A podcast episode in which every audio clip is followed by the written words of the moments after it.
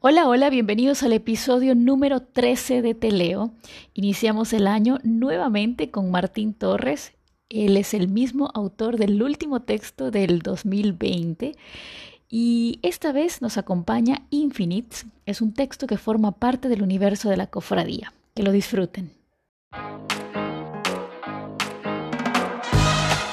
Yo soy Lore Robalino y acá te leo lo que tú u otros artistas escriben y viven sobre un papel. El objetivo de este podcast es visibilizar el talento escrito de muchos artistas, especialmente de aquellos que aún no conocemos. Bienvenidos.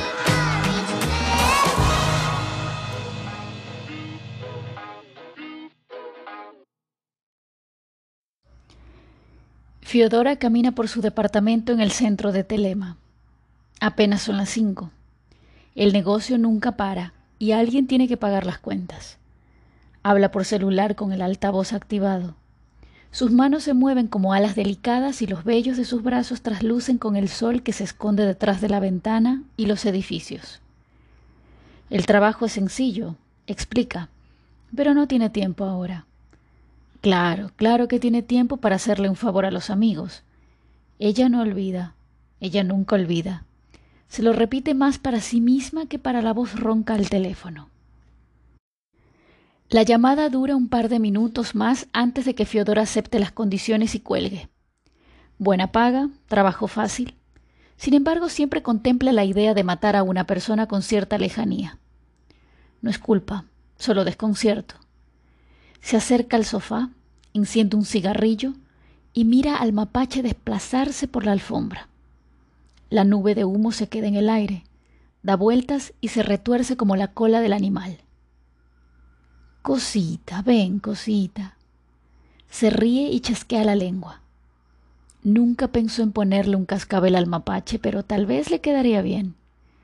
Como los gatos en esos dibujos japoneses, piensa. ¿Quieres una campanita? ¿Quién quiere una campanita? ¿Tú quieres una campanita? ¿Como gatito? Pregunta mientras cruza la pierna y mueve los dos dedos que sostienen su cigarrillo. Las cosas no son como antes. Antes no había tanto loco suelto. Ella lo sabe bien. El mesón marmoleado de la cocina alberga una canasta de pan, dos peras, una taza humeante de té y un revólver Colt Anaconda. El mapache desaparece en el corredor que lleva al cuarto y Fiodora pone música mientras la punta del cigarrillo se enrojece. Coloca su mano debajo de sus senos y apoya su codo en el dorso. Es el gesto de la espera. Lo único que le hizo cambiar de opinión fue que el lugar le queda de camino. Es un lindo lugar, sirven buen café, aunque no tienen buen queso para la cuajada con melao. Tal vez aproveche para darle otra oportunidad.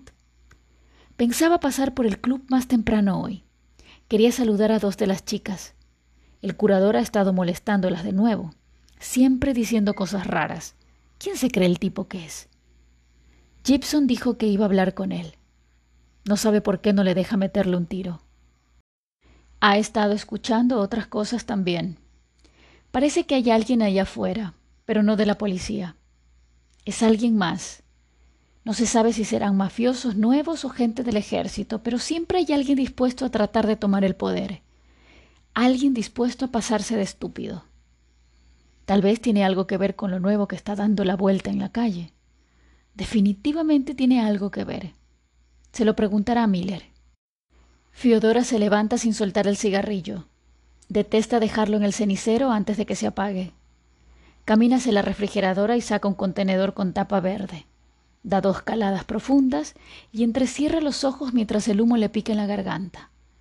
Frunce el rostro mientras en la pantalla un príncipe guerrero amenaza a un plebeyo con corazón de oro. Lo ha visto tantas veces que se lo sabe de memoria. Escucha los diálogos de la serie animada como si fueran una canción, dentro de su cabeza mientras sonríe. Ven, ven a comer cosita, ven. ¿Tienes hambre? Sube el plato del mapache al mesón y destapa el contenedor. Sirve la carne de pescado, troceada en cubos, y lo rodea con comida para perros. Ven a comer.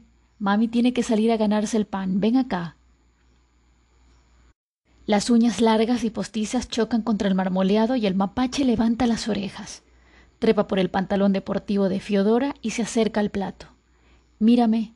No, no, cuando yo te diga.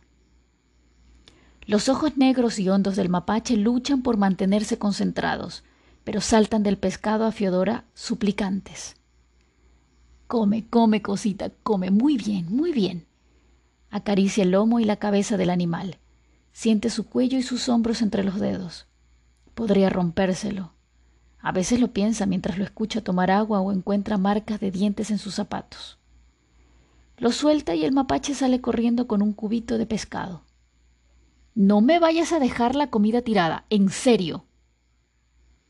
Fiodora camina hacia la ducha mientras deshace el moño de su cabello. Sus hombros brillan con la luz recién prendida del baño. Se quita el top y sus senos cuelgan ligeramente cuando baja los brazos. Abre la llave de agua caliente y se mira al espejo mientras acomoda su cabello. Baja ligeramente el rostro, pero mantiene la mirada recta. Se mueve para encontrar la peor luz posible, la que le muestra sus imperfecciones en la piel. Nadie las ve, solo ella. Solo ella mira un punto negro un grano o un vello fuera de lugar. Examina las pequeñas grietas en su entrecejo. Son minúsculos pasos del tiempo, minúsculas historias del día a día, durante años. La crema cara para nada, plata botada. Al menos le refresca, piensa. Pone sus dedos debajo de sus ojos para cubrir las ojeras. Estira la cara, su mandíbula baja, pero su boca permanece cerrada. El espejo en el que se mira empieza a empañarse. Se desamarra el cordón que ajusta su pantalón y se lo baja mientras mueve las piernas. Lo levanta con el pie, lo coloca sobre la tapa del retrete con la mano. El vapor escapa detrás de la puerta corrediza de cristal esmerilado. Antes de entrar en la ducha, abre la llave de agua fría y descifra el punto perfecto de equilibrio, la confirmación de lo obvio. Contiene la respiración mientras se pone debajo del chorro y se restriega el cabello con la punta de los dedos. Lo humedece y baja sus manos para enjuagar su cuello, sus senos y sus brazos. Suspira mientras el agua cae entre sus piernas, sus muslos y sus pies. Sus manos la persiguen, sienten su piel rasurada y mojada, sus nalgas firmes y su miembro medio engrosar. Destapa la botella de champú y derrama el líquido color uva sobre la palma de su mano. Sacude un par de veces el envase, lo cierra y lo devuelve a su lugar. Cierra los ojos, siente una fragancia dulce. Baja la cabeza y se deja golpear por el torrente de agua. Mira las uñas pintadas de sus pies. El color verde contrasta con las baldosas azules y la espuma rosa que se pierde por la coladera. Las baldosas están separadas por delgadas líneas blancas. Esos también son ríos, piensa, pero ríos secos. Termina de bañarse y envuelve su cuerpo en una toalla bordada. Adora la sensación del lino cálido en sus pezones, su vientre y su espalda. Toma su ropa y la pega a su pecho, echa pelota. Sale del baño y la arroja sobre su cama. Se suspende por un instante y el espejo refleja cómo cae la toalla al piso.